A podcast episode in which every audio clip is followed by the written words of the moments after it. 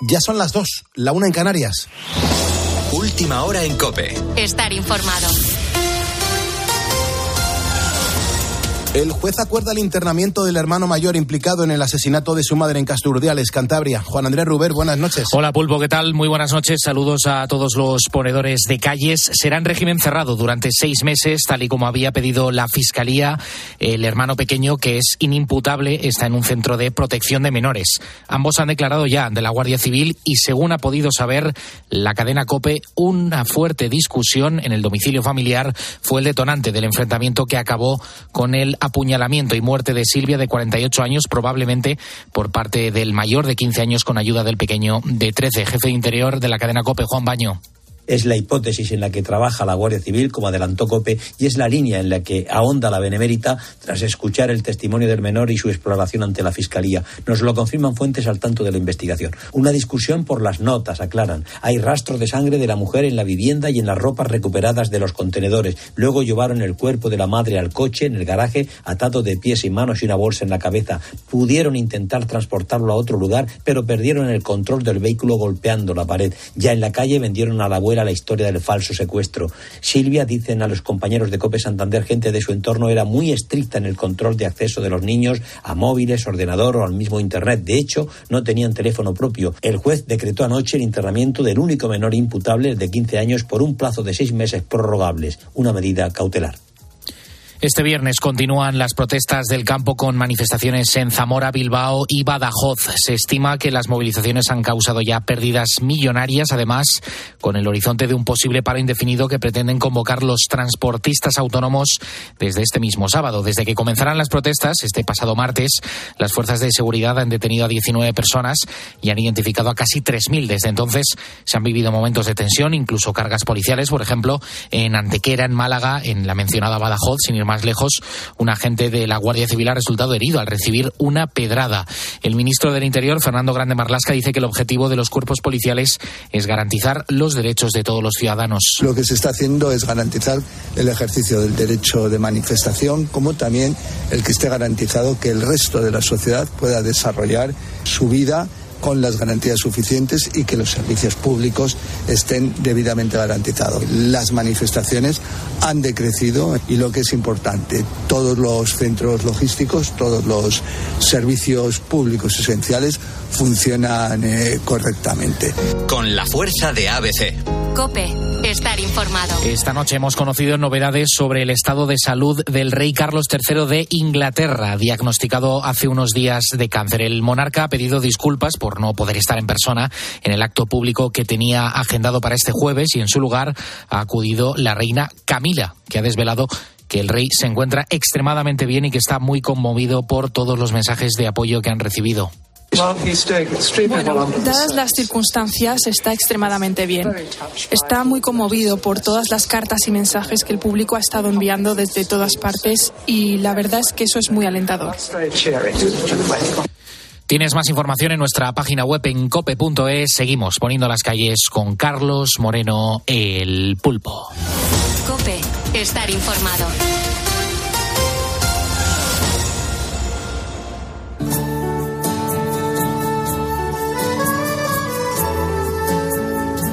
Muchas gracias, Juan Andrés Ruber, por actualizarnos la información a los ponedores de calles, a esa gente que ya está trabajando, esa gente que está preparando la ropa para dentro de unas horas levantarse y comenzar su jornada.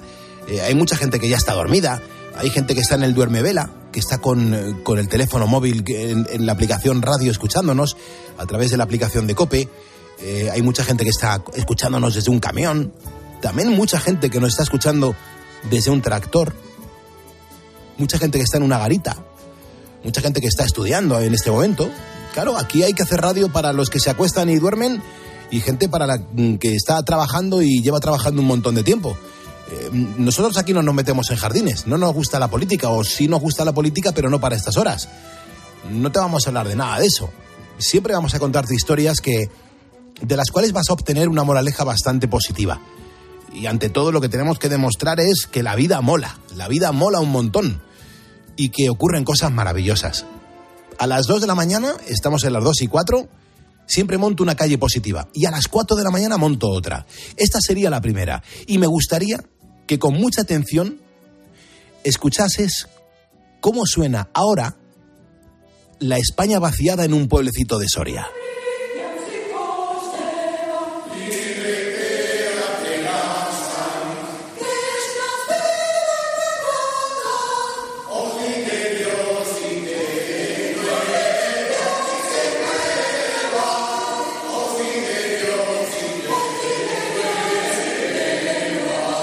Es el coro de Fuente Armejil, de tan solo 60 habitantes.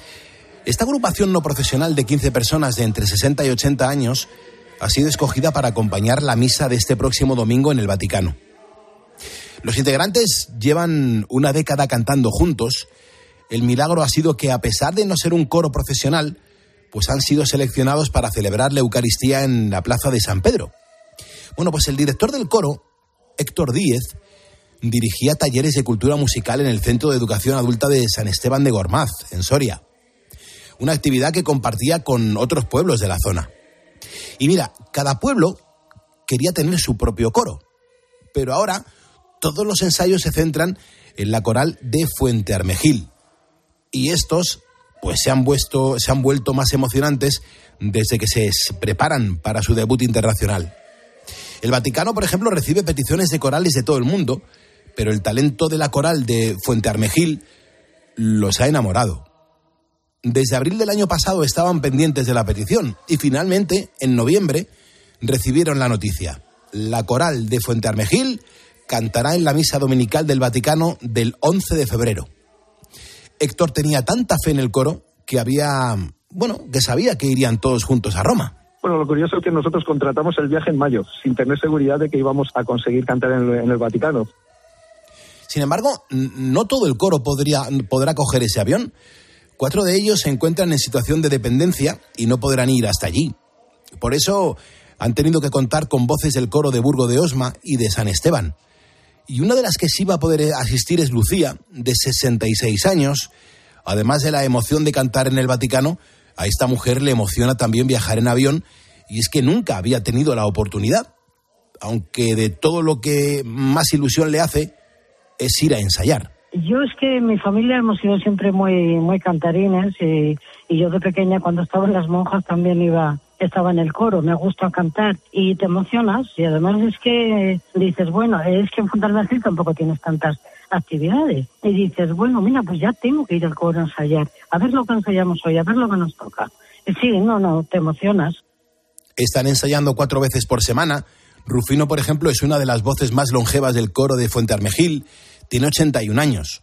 No, no, no estamos nerviosos, estamos eh, preocupados, en, vamos, preocupados en el sentido de, estar pendientes de que sin hacer buenos ensayos, de que salga bien y todo pues sea lo más procedente posible, claro. Aunque es una responsabilidad grandísima, claro. De, de dónde vamos a ir y cantar allí, pues no todo el mundo lo hace y yo creo que ya el sitio más alto que ese no le hay. Veinte voces españolas acompañarán la misa dominical del domingo 11 de febrero en la Plaza de San Pedro, en el Vaticano se aproxima una aventura muy emocionante para Héctor, también para Rufino, Lucía y el resto de compañeros del coro de Fuente Armejil, un pueblo de Soria de 60 habitantes y que aquí en Poniendo las Calles decimos alto y claro que son ya todo un ejemplo de la España vaciada. Carlos Moreno, El Pulpo. Poniendo las calles. Cope, estar informado informado, atendido y escuchado a través del 950-6006, que es el teléfono de este estudio, gratuito, por cierto, para que entres en directo y te lleves el diploma oficial de ponedor de calles. Para esta hora de radio hasta las 3 de la mañana, Beatriz Calderón, muy buenas noches. ¿Qué tal? Muy buenas noches, Pulpo. ¿Qué tenemos preparado? Pues nos va a acompañar José Talavera, como hace cada viernes, con esa sección que tiene de misterio y de leyendas y que da un poquito de miedo, la verdad. Y hoy, pues, eh, mm, lo vamos a pasar un poco mal porque vamos a visitar con él cementerios. Qué Hoy, sí, sí.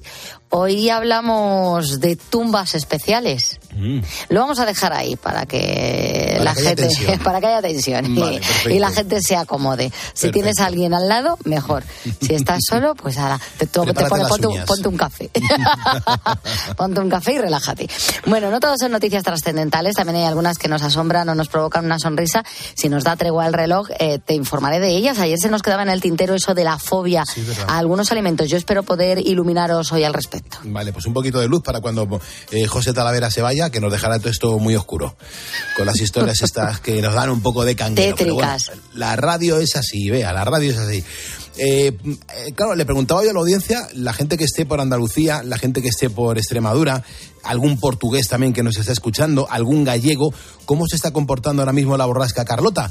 Vamos a preguntar de momento a Manu Pérez, que tiene toda la información. Manu, ¿cómo estás? Buenas noches. Muy buenas noches. Pues sí, Pulpo, hay que hablar de la borrasca Carlota porque ya ha dejado las primeras lluvias en gran parte de España, sobre todo en el noroeste y suroeste de la península. Durante este viernes y todo el fin de semana va a seguir lloviendo con más intensidad que hasta ahora. Además, este frente se va a ir desplazando hacia el este y dejará chubascos prácticamente en todo toda España. La borrasca ha traído viento que ha dejado rachas de 180 y 160 kilómetros hora en Asturias, la costa gallega y Salamanca. Con aviso amarillo para este viernes tendremos a Baleares, Murcia, gran parte de Castilla-La Mancha y Ceuta y aviso naranja por viento también en Andalucía. Ya ha habido una bajada generalizada de los termómetros. Se acabaron las altas temperaturas de 24 o 25 grados para los próximos días. Las mínimas las tendremos en Soria y León con 3 o 4 grados y las en la península seguirán en la comunidad valenciana con 20 en Alicante y Castellón, 21 en Valencia, en Andalucía, donde podrían alcanzar también los 20 grados,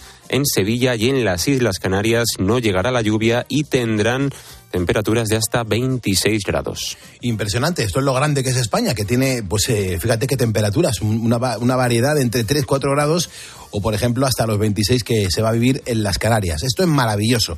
Luego están los ponedores, los que aquí se asoman, los que nos enteramos de los nombres y les mencionamos uno a uno para dar las gracias y la bienvenida. José Miguel Mateo Martín nos acaba de seguir en facebook.com barra poniendo las calles. Pues José Miguel, te digo gracias y buenas noches. También Javier Raposo, bienvenido, muchísimas gracias Javier. Este gesto de darle a seguirnos en Facebook nos ayuda una barbaridad. Alberto Arevalo Olivera, gracias Albert por estar con nosotros desde Valencia, Albert, un, abrazo muy fuerte. Y Julián San Valentín García, otro ponedor que se acaba de sumar a nuestra cuenta de Facebook. Eh, claro, cada uno que le dé a seguirnos, me aparece tu nombre aquí y yo lo que hago es mencionarte para darte las gracias y la bienvenida. Otros muchos preferís llamar al teléfono de este estudio, que es gratuito, y charlar un rato aquí con nosotros y contarnos por qué no estáis durmiendo, a qué te dedicas, qué tipo de ponedor eres. Mira, vamos a hacer un resumen en un minuto de los últimos que nos han llamado. Hola, buenas noches, Pulpo. Muchas gracias por, atenderme, ¿no? Yo soy Mael, soy madrileño, tengo 30 años y estoy trabajando en una fábrica de inyección. Vamos, soy maquinista de inyección aquí en Sevilla. Hola, buenos días, Pulpo y Bea. Buenos días. Buenos días. Pues estamos ya casi muy cerquita de, la Toulouse francesa, de Toulouse, aquí en Francia. Hola, buenos días, Pulpo. Es la primera vez que oigo este nombre, ¿eh? Padre, son de Andalucía. Sí. Y me pusieron el nombre de su pueblo. Pero la gente sí que te pregunta, ¿Granada? Sí, sí. La gente sí, enseguida dicen, ¿es apellido? Digo, no, no, es nombre. Buenos días, Pulpo. ¿Dónde estás tú? ¿En qué parte de España? Yo ahora mismo en Pamplona. Hola, Pedro, ¿dónde estás? Pues estoy en Menorca.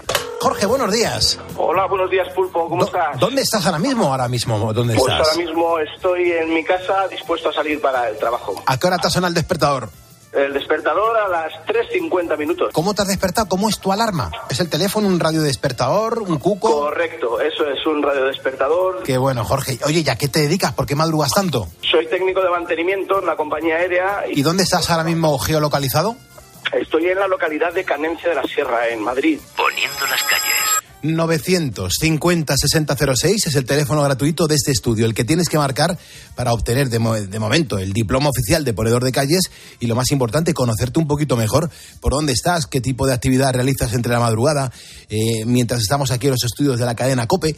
Mm, bueno, eh, charlar un, poco en la radio, que es maravilloso. Llámame, entra en directo, te repito el teléfono, 900 50 60 06. Si me estás escuchando ahora es porque eres un ponedor.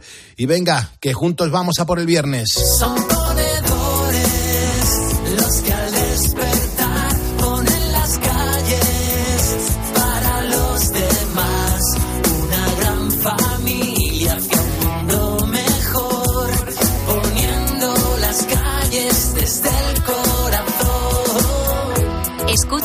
Poniendo las calles con Carlos Moreno, El Pulpo. Cope, estar informado.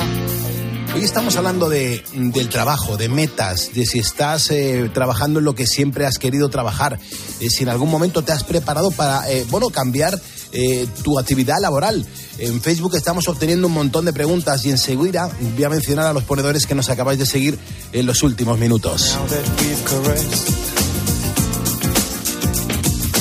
kiss so warm and tender. I can't wait till we reach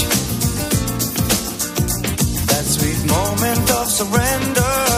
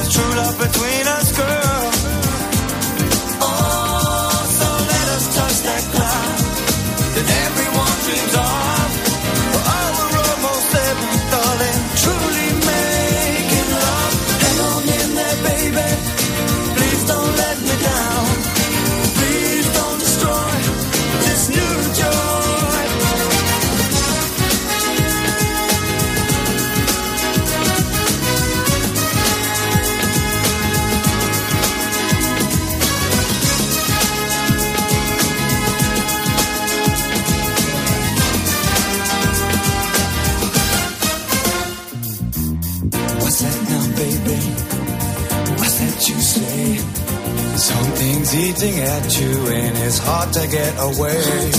Oh, don't fight it, baby. Just open up the door.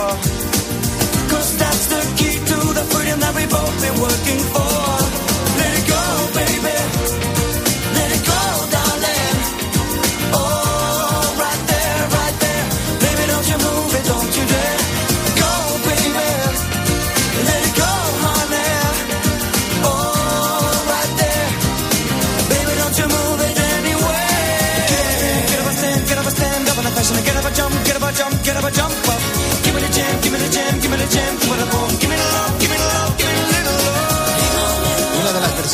Más maravillosas que tiene esta maravillosa canción, preciosa canción que estás escuchando en Poniendo las calles en la cadena Cope en directo a las 2.17, 1.17 en las Islas Canarias. Teresa Verón, gracias Teresa por seguirnos, lo acabas de hacer.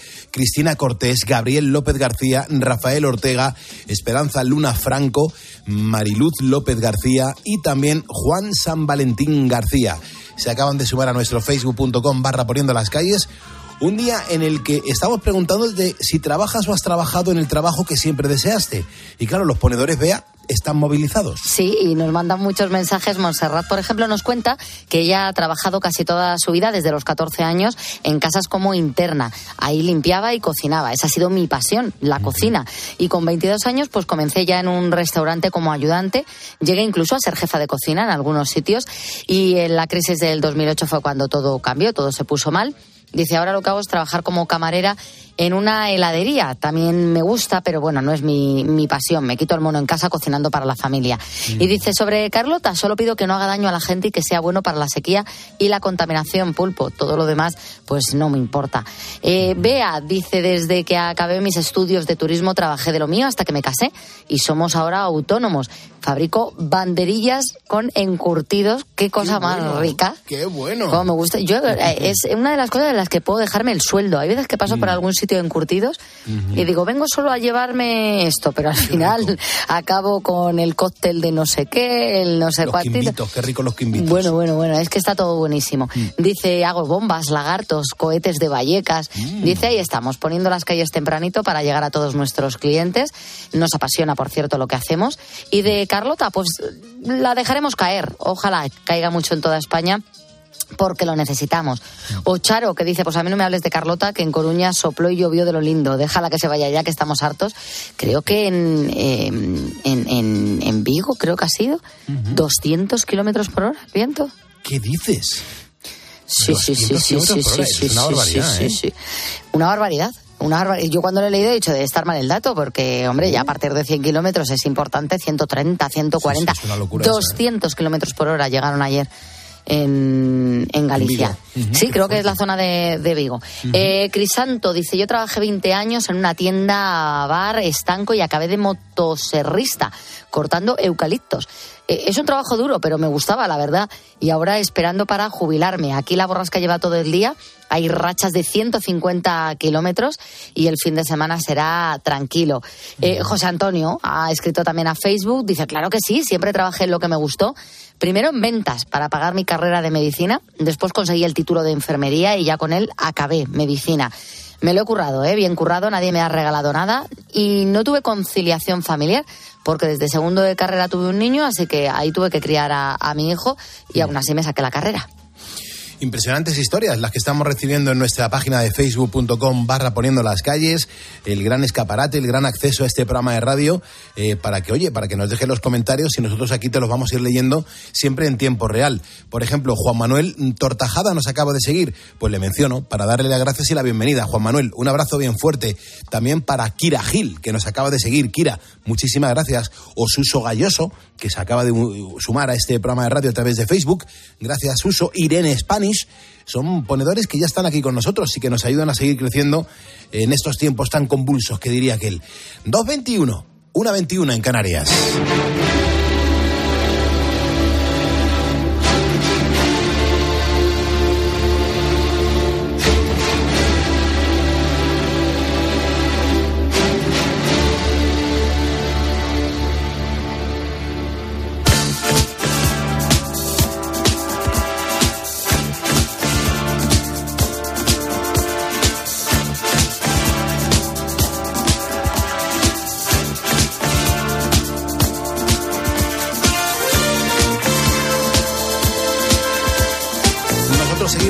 En este viernes 9 de febrero. Eh, estamos aquí en directo haciendo radio y además eh, muy conectados a lo que la gente está opinando a través de las redes sociales y a través del teléfono directo de este estudio, el 950-6006. Bueno, vamos a lo que vamos porque hay que iniciar nuestra sección de las leyendas y misterios que nos sitúan en los puntos más interesantes de la historia y también de sus personajes. Y para ello contamos con alguien que, que sabe más más precisamente que nadie sobre estos temas, nuestro experto José Talavera. ¿Qué tal estás? Muy buenas noches, José. Buenas noches, Pulpo. Bueno, y a todos nuestros amigos ponedores que están ahí detrás de la radio. Pues sí, con nombre y apellidos, Ildefonso Díaz Rodríguez, Ángel Ruiz Orzáez, Ramón Díaz que está en Estepona. Te quiero decir, aquí estamos todos eh, escuchándote. Pero claro, antes de empezar, vamos a contar de dónde vienen también algunas expresiones que utilizamos habitualmente, pero sin embargo desconocemos su origen. Hoy, por ejemplo, toca hablar de una que tiene que ver con lo de zanganear o vaguear. Vamos, tumbarse a la Bartola. Bueno, despreocuparse, descuidar o abandonar el trabajo y no mostrar ningún tipo de interés por él, podríamos decir. Vamos, todo lo contrario de lo que hacemos nosotros, que mira que ahora sé que estamos animando al personal como debe ser. 223. Pero el origen lo podemos encontrar en la festividad litúrgica de San Bartolomé, que se celebra en España cada día 24 del mes de agosto, al final de la cosecha veraniega. Bueno, pues este hecho propiciaba que muchos pueblos españoles tomaran a San Bartolomé pues, como un santo propicio para celebrar las fiestas, el jolgorio y el descanso tras las duras labores propias de la recolección. Bueno, vamos, que era el momento de descansar tras tanto ajetreo. Por eso se comenzó a popularizar la expresión tumbarse a la Bartola, que a mí me encanta, de vez en cuando todo se ha dicho, por nuestro querido San Bartolomé. Mm, bueno, eh, la verdad que tiene todo, todo, tiene todo su criterio, ¿no? Me, me, parece una explicación muy interesante, la verdad. Y hoy, por ejemplo, mm, nos vamos a acercar hasta los cementerios porque vamos a hablar de tumbas, pero no las tumbas normales, no, no, no, no las tumbas más misteriosas que podemos encontrar por el mundo. Pues sí, Pulpo, hay tumbas extrañas que tienen una historia, un misterio muy interesante detrás de ella, hay que decirlo, y que de los personajes que las ocupan también. Bueno, vamos a contar algunos casos muy relevantes. A ver, vamos a ver las la, la relevantes, pero que no den mucho miedo, que ya sabes que luego nos cuesta coger el sueño. Vamos a comenzar, venga.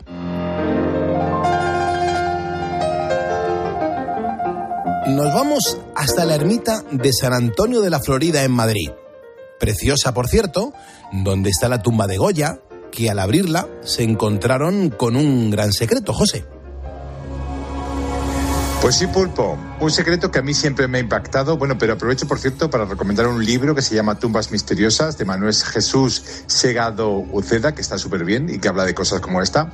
Bueno, pues el secreto de la tumba de Goya fue que vieron que faltaba, fíjate, la cabeza del pintor, vamos, el cráneo. Bueno, desde que se descubrió que el cadáver estaba decapitado, pues hicieron múltiples pesquisas para intentar encontrar la cabeza. Mira, se agarajaron varias hipótesis pues, basadas en documentos, en testimonios, investigaciones que se hicieron.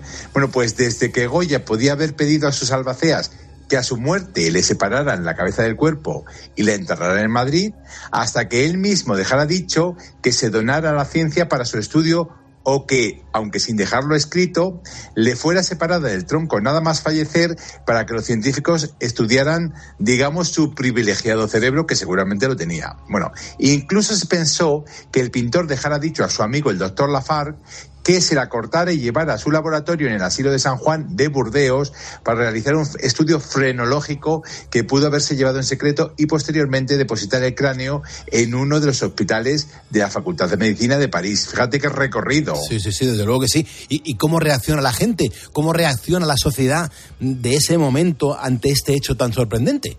pues la verdad es que la gente estaba completamente alucinada. Bueno, pero cuando su cuerpo fue inhumado en la ermita gemela del San Antonio de la Florida, se introdujo en la sepultura un pergamino que al parecer estaba firmado por Alfonso XIII y que tenía este texto.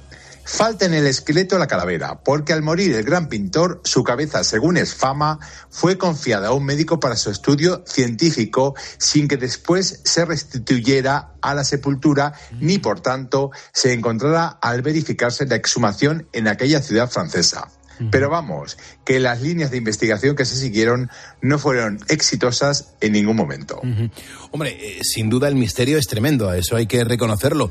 Y la resolución, pues claro, la seguimos esperando. Pero José, hay que continuar.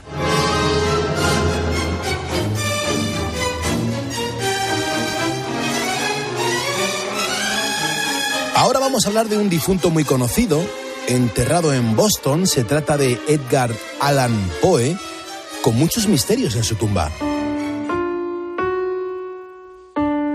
Así es, mira, Poe siempre vivió rodeado de misterios e incluso se llevó uno de ellos a su tumba, hay que decirlo. Mira, el escritor nació en Boston el 19 de enero de 1809.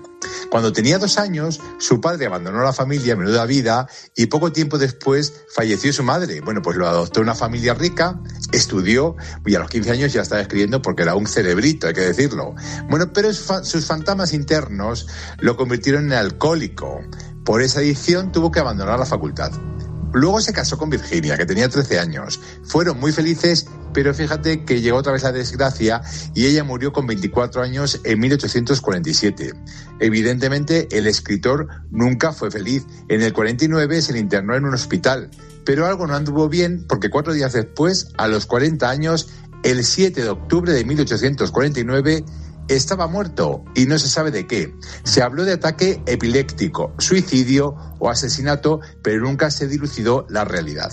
Claro, es que además hay que decir que fue enterrado en el cementerio de Baltimore en una tumba con el número 80, mmm, si no recuerdo mal, José. Bueno, pues estás en lo cierto. Bueno, cada año, desde 1949, todos los 19 de enero, que era cuando nació, lo recuerdo, pues aparecían tres rosas y una botella de coñac medio vacía sobre su tumba. Bueno, pues se dice que aparecía esas madrugadas una figura vestida de negro, con sombrero de ala ancha, un pañuelo blanco y dejaba esa ofrenda. Bueno, pues en 1960 la revista Life logró fotografiar al hombre que dejaba la ofrenda, pero nunca más se logró otra foto, hay que decirlo. Bueno, lo cierto es que desde 2010 nadie deja esta botella de coñac y las tres rosas, rito que se repitió, fíjate, por 60 años sin una falta.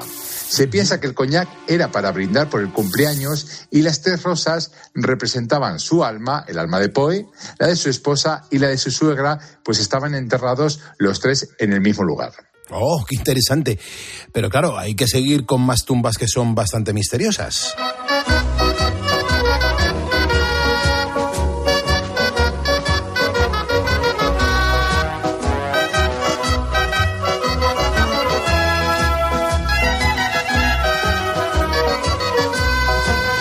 Nos desplazamos ahora a La Rioja, al cementerio de San Martín, en Alfaro, donde resulta que hay una tumba vertical que tiene una extraña historia.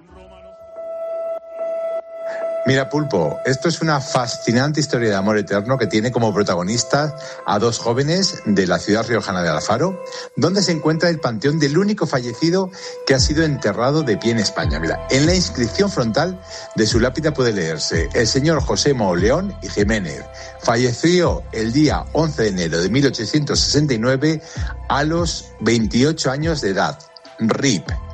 La historia cuenta que José procedía de una familia caudalada. Era un joven que estaba profundamente enamorado de una sirvienta de la familia Sáenz Heredia, por lo que en aquellos tiempos se trataba evidentemente de un amor imposible como podemos imaginar. La chica murió joven de viruelas y él, no pudiendo aguantar la pena por su pérdida, también falleció al poco tiempo de aquello.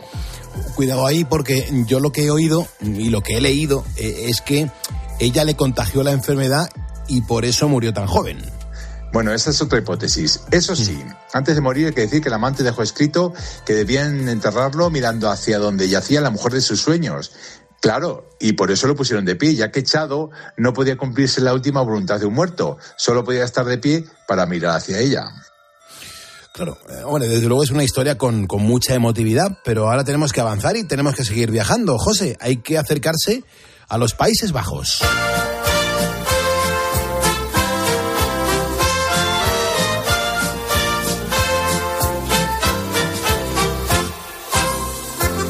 Y es que otra sepultura muy llamativa es la llamada tumba de las manos, en el cementerio de Rorman. Bueno, pues están separadas por un elevado muro, hay dos estelas que se unen debido a la escultura de dos manos entrelazadas. Súper bonito, hay que verla, ¿eh?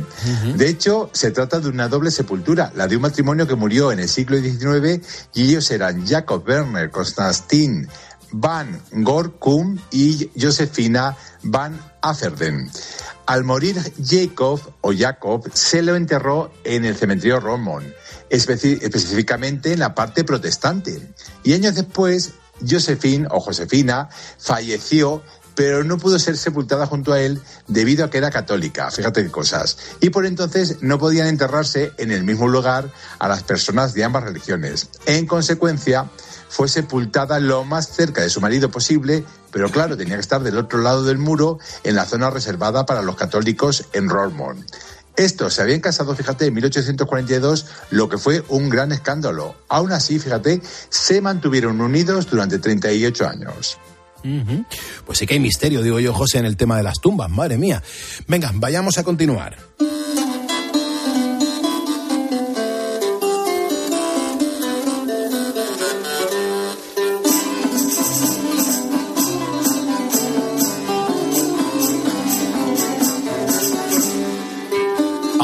Tenemos que hablar de otro gran escritor cuya tumba también tiene misterios, el gran William Shakespeare. Mira, una de las historias cuenta que fue profanada por unos cazadores de reliquias a los que se había pagado para que lo hiciera. El que quería su calavera era un hombre con mucho dinero. No se sabe si fue un hecho real o no. Bueno, también hay que decir que no son las únicas eh, tumbas de famosos profanadas. También se robaron, fíjate, los cráneos de Mozart o Haydn, o incluso del que hemos hablado, de Goya. Y fíjate que tiene mucho que ver con esto de Goya porque se dice que esto tenía que ver con la frenología, en la que se estudiaban los cráneos para ver la relación de la estructura ósea con la personalidad del propietario. Claro, también hay que decir que el epitafio de la tumba de Shakespeare es casi una maldición. Bueno, pues que lo valoren nuestros ponedores. Eh, Pulpo, mira, este dice, buen amigo, por Jesús, abstente de cavar el polvo aquí encerrado. Bendito sea el hombre que respete estas piedras y maldito el que remueva mis huesos. No se sabe a qué se, debió, se debieron tales palabras, pero ha quedado para los misterios de la historia, como todo esto. No, no, desde luego que sí. Me parece increíble. Venga, que vamos a finalizar.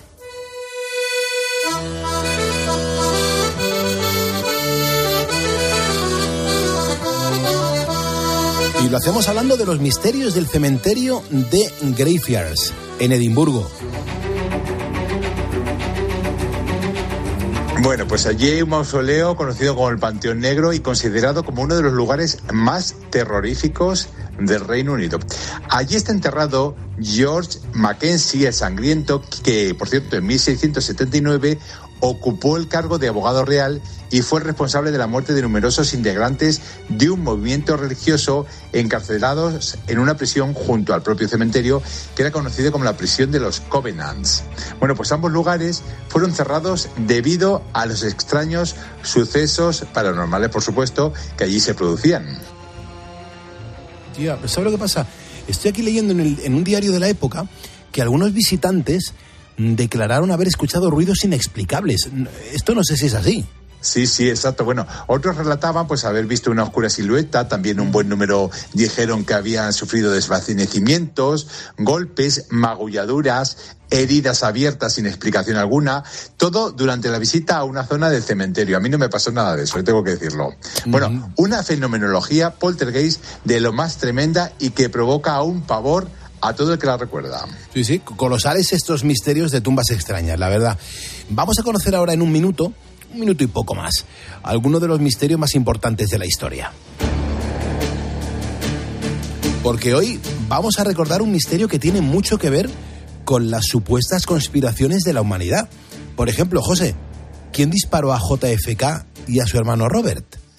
Pues mira, el asesinato del presidente de los Estados Unidos, John Fitzgerald Kennedy, el 22 de noviembre de 1963, sigue siendo uno de los acontecimientos más impactantes del siglo XX y del XXI incluso. Bueno, casi cinco años después, el asesinato por un disparo de su hermano Robert, o Bobby, el 5 de junio de 1968, se añadió pues a estas teorías de conspiración de las que hablamos. En cada uno de los casos, un pistolero solitario fue acusado. En ambas muertes, las preguntas siguen siendo, ¿habría un segundo tirador en un montículo cubierto de grama a lo largo del recorrido de la caravana de JFK, por ejemplo? Claro, y otra pregunta, ¿cómo podría, por ejemplo, un hombre con un rifle perdido mm, o pedido por correo apuntarle al presidente en un automóvil que estaba en movimiento desde tal distancia? Pues eso digo yo, es sorprendente. Bueno, eh, de hecho al mismo Lee Harvey Oswald le dispararon en una estación de policía de Dallas días después de que muriera JFK, el asesino de JFK. Un panel de especialistas encabezado por el jefe de la Corte Suprema de Justicia, El Warren, concluyó que Oswald era el único asesino, pero una encuesta, seis décadas después, determinó que un 60% de los estadounidenses no se creen eso ni nunca se lo han creído. En cuanto a Robert, Bobby, una testigo le dijo a la CNN en el año 2012 que ella escuchó dos pistolas disparando durante el tiroteo de 1968 en Los Ángeles y que las autoridades Fíjate, las autoridades alteraron su versión del crimen. Así que Pulpo, las incógnitas siguen abiertas más de 50 años después y parece difícil que se cierren algún día. Desde luego. Pues nada, que sepas que me encanta conocer estos misterios, compartirlo con todos los ponedores, la verdad. José Talavera, muchas gracias por hablarnos de estas tumbas misteriosas que encontramos por nuestro ancho mundo y que sepas que la semana que viene volveremos con nuevas leyendas y misterios. Bueno, Pulpo, pues recuerdo que estamos en Instagram y Facebook en arroba José Talavera Visual. Un beso muy grande para ti y para todos nuestros ponedores. Muchísimas gracias. 238, 138 en Canarias. Alfonso Díaz Trillo me está escribiendo a través de Facebook y me dice, Pulpo, aquí en Finisterre estamos con gran temporal, con lluvia y con bastante viento. Nos manda saludos. Y la sobredosis anda siempre muñeca con tu sucia camisa y en lugar de sonrisa una especie de mueca. ¿Cómo no imaginarte? ¿Cómo no recordarte? Hace apenas dos años, cuando eras la princesa de la boca de fresa, cuando tenías aún esa forma de hacerme daño. Demasiado tarde, princesa. Búscate otro perro que te ladre, princesa. Maldito sea el gurú que levantó entre tú y yo un silencio oscuro.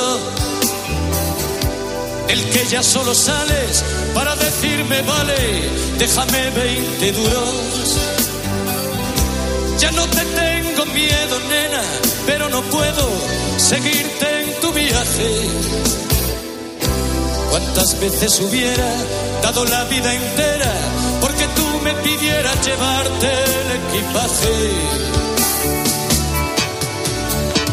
Ahora es demasiado tarde, princesa. Búscate otro perro te ladre, princesa.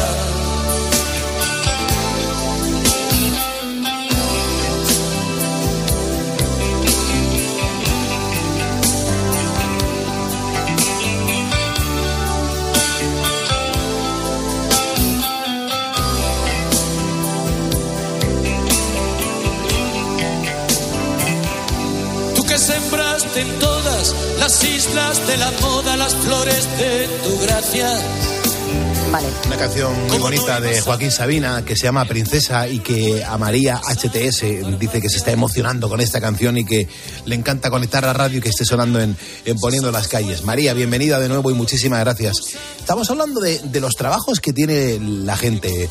Eh, estoy, estamos lanzando al aire eh, la pregunta de si trabajas o has trabajado en el trabajo que siempre deseaste, qué te hubiese gustado ser al final, bueno, ¿a qué te dedicas? ¿Qué planes tienes para este fin de semana? Y luego, importante, estamos en plena borrasca Carlota, que nos están disparando como la información por activa y por pasiva. Y claro, estamos preguntándole a los ponedores eh, cómo les está afectando, si por su zona eh, esta borrasca Carlota ya está actuando. Aquí hay un montón de mensajes, vea, así que a ver cómo nos organizamos. Sí, mira, Azuquita Moreno dice, yo de momento no puedo trabajar en nada, pero cuando termine la ESO voy a estudiar para ser ingeniero agrónomo. Y si puedo, pues trabajaré de eso, y si no puedo, pues seré agricultor o algo parecido. Por cierto, Pulpo, soy el chico de Escalonilla, Toledo que cuando fuiste a pinchar como Sí. DJ se tomó una foto contigo y que Sí, te dijo que te escuchaba todos los días poniendo las calles. Que espera que te acuerdes de él, haz el favor. Claro, claro que me acuerdo, nos hicimos una foto detrás del escenario, claro que me acuerdo. Qué alegría le dio conocerme porque mm, eh, le gusta mucho la radio, me, me escuchaba desde la época de, de La Jungla en Cadena 100 y le hizo mucha ilusión porque se enteró que iba para allá y ahí estuvo haciendo guardia hasta que llegué, escalonilla, en- eso fue en septiembre del año pasado. Mm, Pues Azuquita Moreno, así es como se llama en Facebook, Qué y que nos ha escrito. Luego Tron Trono dice, yo he trabajado en varios oficios pulpo, de joven camarero, luego me, me gustó la cocina, así que cocinero hasta cumplir los 40. Y a esa edad, pues decidí cambiar totalmente. Me dice, me hice técnico de emergencias sanitarias y ahí en ese sector estuve hasta que cumplí los 60, que por un accidente pues me prejubilaron. Lo importante es que siempre he disfrutado en todo momento de mis trabajos. Ahora me dedico a cocinar para mi familia y para mis amigos. La historia de, Tron Trono, o sea, tú imagínate, ¿eh? Eh, primero la cocina porque le gustaba, luego decidió que ya no quería la cocina y se hizo técnico de emergencias sanitarias. No es fácil tomar esa decisión con 40 años de decir, pues ahora voy a cambiar de profesión. Completamente. Claro, Me parece bueno, pues- muy atrevido. Hombre, claro, por supuesto, sobre todo que tiene iniciativas y tiene ambiciones nuevas y eso es, es normal que, que lo haga la gente y además hay que atreverse, hay que ser valiente, me parece muy bien, ¿eh? Sí, a mí me parece estupendo, pero que como no tengo yo esa valentía, las cosas como son, de que ahora mismo yo dijera, uy, pues voy a dejar el periodismo y me voy a convertir en juez de paz. Claro, pues con- no me termino de ver. Y que la gente diga, pues sí, yo con 40 años decidí que ya no me quería dedicar a lo que me estaba dedicando y voy a hacer algo nuevo. Y reciclarse, oye, lleva, tiene un proceso y cuesta, o sea que muy Desde bien luego. estos ponedores.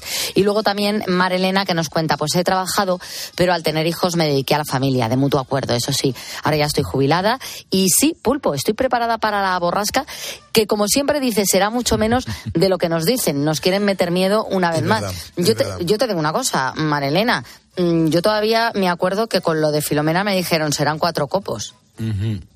Sí, A mí me, hubo gente que me dijo, no te preocupes porque serán cuatro copos. Bueno, eh, vamos Y todavía a ver nos si estamos acordando no de Filomena. hombre, eh, vamos a ver qué es lo que sucede con esto, pero es verdad que últimamente nos han metido mucho más miedo para luego lo que lo, lo que luego vino. ¿eh? Por eso allí yo decía, digo, bueno, esperemos que esta borrasca no, no cambie de opinión. Bueno, lo único que es, eh, es cierto que lo mismo, claro, es que si le dices a un gallego que qué tal la borrasca, te va a decir que 200 kilómetros por hora. claro, así, sí, es verdad que en Alicante creo que están a 27 grados y te van a decir, perdona, la borrasca, Claro, ¿cómo?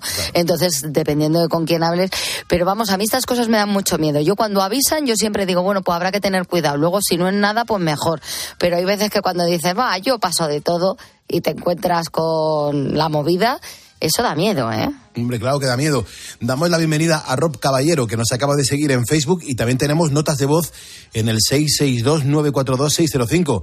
Eh, ponedores, eh, ¿qué nos contáis? Hay que trabajar en lo que te sale. Yo he trabajado en una conservera, en la construcción, en Tasubinsa, pues hay que trabajar en muchas cosas. Mm. Y este fin de semana, no sé, si, si, hace buen tiempo me subiré a ver a mi madre al Centrónigo. Charlie, tú de la Navarra, ponedor. Uh -huh. Muchas gracias, Charlie. Y hay otro mensaje, vamos a ver qué, qué cuenta este otro ponedor. Buenas noches, Pulpo Equipo. Pues aquí Juan del Bosque, de la panadería del Molino de Abajo, claro. Yo la verdad que este trabajo de hacer mollete no, no lo había pensado nunca que iba a terminar yo haciendo mollete, pero la verdad que me alegro mucho porque así he tenido la suerte de conoceros a ustedes que estáis trabajando de noche, porque si yo fuera seguido trabajando en la obra, la verdad que no, no creo que hubiera conocido claro. vuestro programa de radio. Y somos ponedores. bueno, muchísimas gracias. Y siempre estáis con nosotros y nos encanta. Nos alegra muchísimo que mientras estáis haciendo esa obra de arte, porque vuestros molletes son obras de arte, eh, nos, nos, sigáis escuchando. Un abrazo bien fuerte.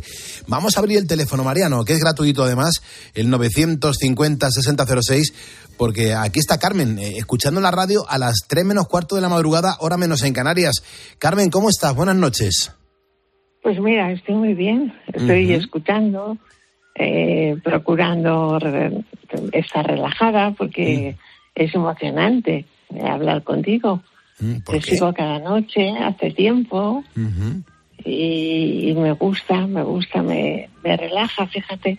Bien, en lugar de me gusta, yo he sido, soy una persona mayor, ¿eh? Uh -huh. Tengo 82 años, ¿Oh? pero estoy muy bien, gracias uh -huh. a Dios. Bien. He sido funcionaria del Estado, uh -huh. que no me gustaba, quería ser médico, pero en aquella época los que estudiaban eran los, los hombres, que, porque no había universidades en todas las ciudades españolas y había que irse fuera a estudiar.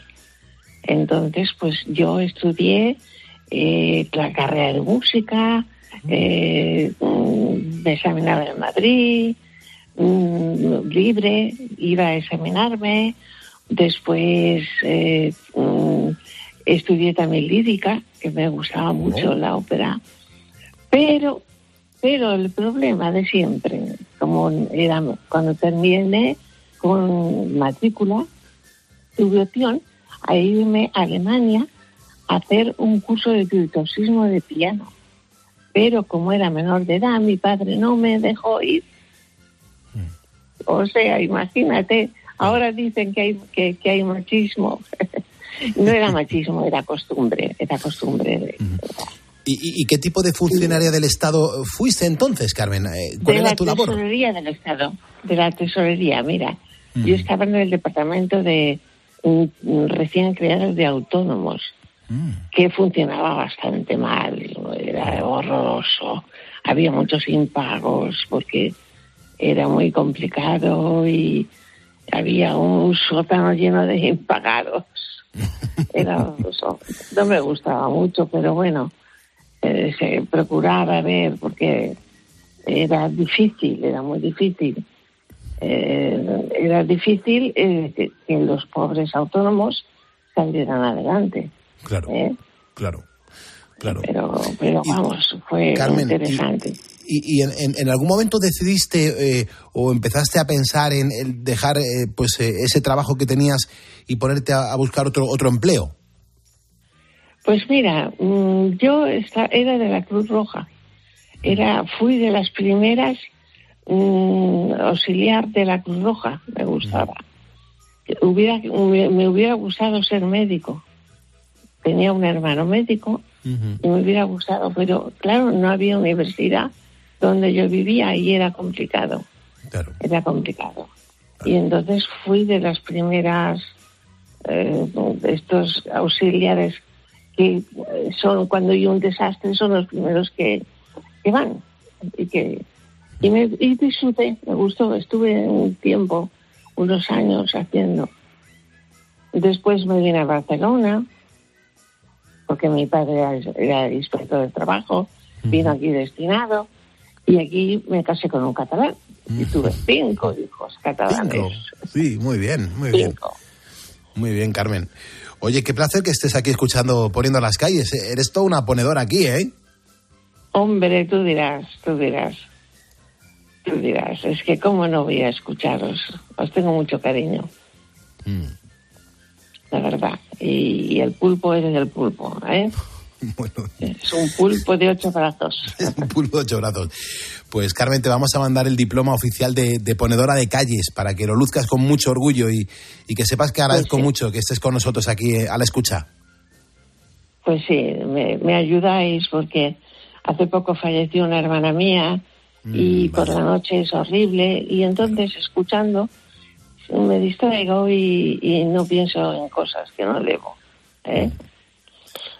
Esa es la gran finalidad de este programa, Carmen, eh, sacar los pájaros de la cabeza, esas cosas que nos hacen sufrir, ¿verdad? Sí, sí, sí. Eh, estoy de acuerdo. Estoy de acuerdo. Pues Carmen, un abrazo muy fuerte, cuídate mucho, te felicito, te felicito, te felicito por tu trabajo, porque ayudas mucho a los trabajadores, sobre todo a, los camioneros y esto es una ayuda muy grande saber que hay una persona que está mm, apoyándote y, y que te está dando aliento, de verdad, y con esa energía que tienes. Mm. Y luego de corazón. dormirás. Sí, dormirás de día, ¿verdad? Yo duermo antes y después. Yo he dormido ahora casi cuatro horas eh, antes de comenzar el programa por la tarde. Y, luego cuando ah, empiece Carlos Herrera a las seis y media vuelvo a caer otras cuatro horas. O sea que me cuido mucho, eso sí, es verdad. Hay que dormir. Sí, hay que Cuídate, cariño. Es verdad.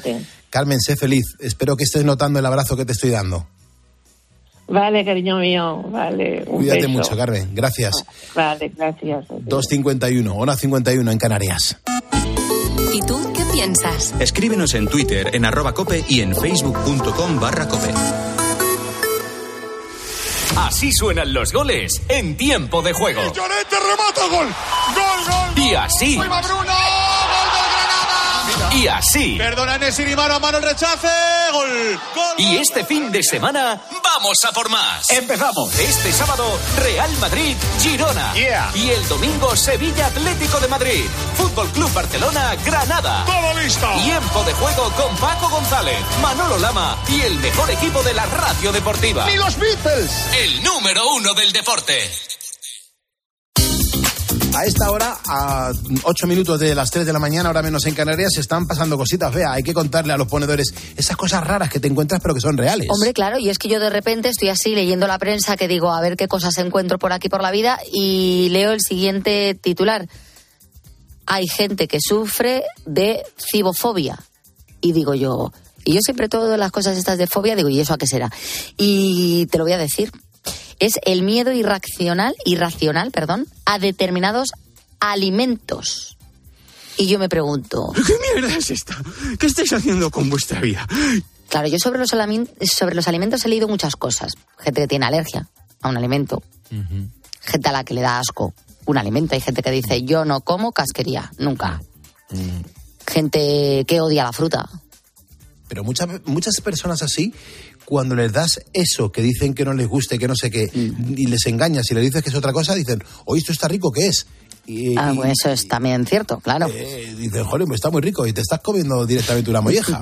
y te estás comiendo una molleja como un señor. Y tú te crees que... Pero además de las grandes. y tú te crees que no, que te estás comiendo, por ejemplo, un, un solomillo. Y no, y no, y no, Eso le pasa a un amigo mío, ¿eh? Con las criadillas, las, las criadillas evidentemente están dentro de las de la casquería. Hombre, claro. Pero eh, eh, nos las pusieron fritas. Oh, qué ricas. Y dice, uy, qué rico está esto. Y dice, ¿qué es? Pues le dijeron las criadillas y dijo, ay, pero es que eso es casquería. digo, si no lo sabes, no te molesta, no te eh, disgusta. ¿Pero a qué vas a repetir? Y repitió. La verdad es que estaba muy buena, la verdad es que estaban exquisitas. Pero eh, es que no te hablo de eso, no te hablo de gustos, no te hablo de, de, alergias, no te hablo de intolerancias que puede pasar. Te hablo de gente que, vamos a ver, ¿cómo es posible tenerle miedo, miedo, pavor como yo a las arañas, a una lechuga o a una naranja. ¿No te puede atacar? Es curioso esto, ¿eh? Sí, sí. El miedo irracional, como te digo, a las arañas, al menos es un ser vivo que se mueve y pica. Claro. Pero a un plátano. Claro. Pues existe. Se dice la, la cibofobia. Sí, sí.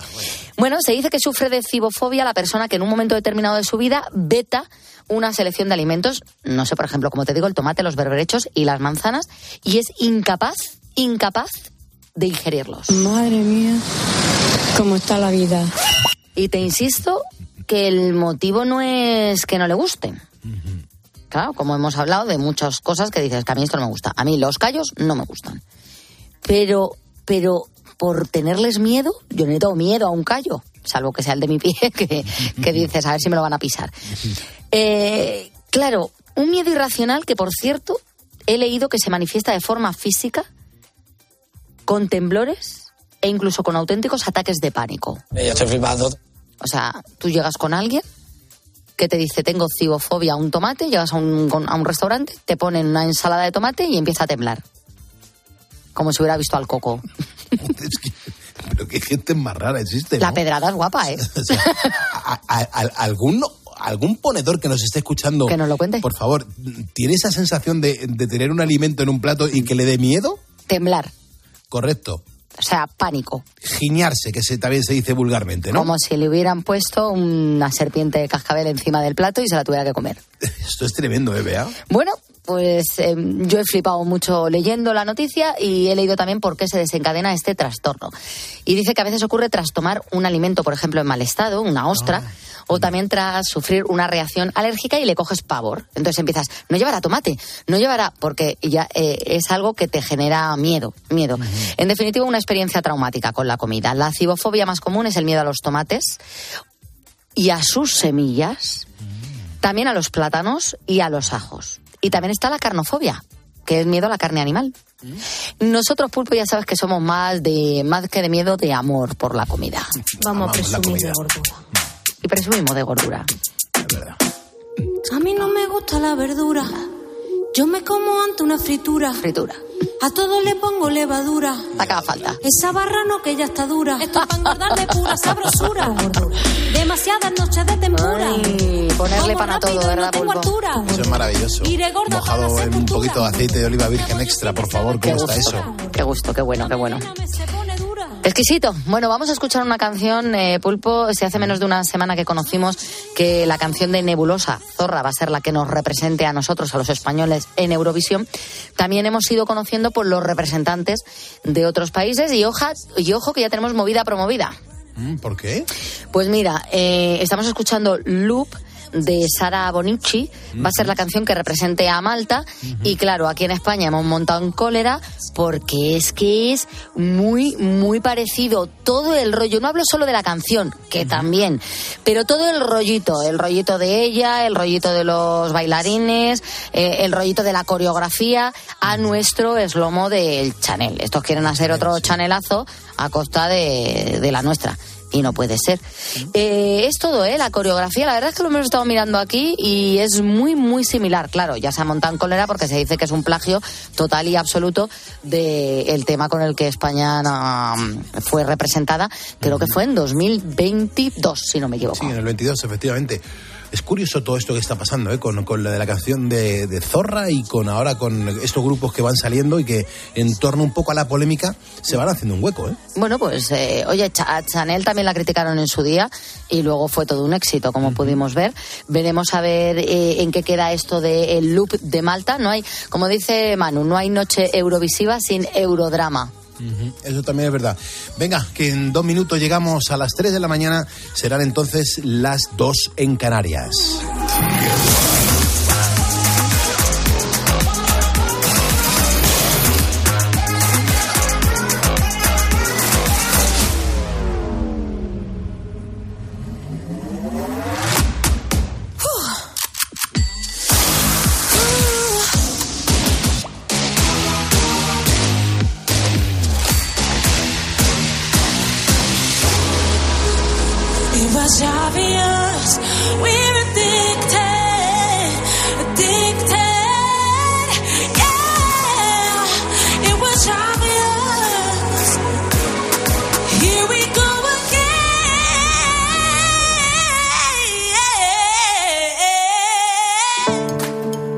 Testigos de la Fe. La vivencia de los cristianos en Cope. Ramón Burgos, periodista. Hablar y hablar y hablar y hablar. No, no podemos estar en un, en un trono fuera, de, fuera del mundo. Necesitamos hablar con las personas, discutir con ellas si es necesario, pero desde luego tener un, tú a tú, porque lo que no se puede ser es mm, periodistas que, lo único que viven es de su propia ilusión y, y fuera del control de las personas.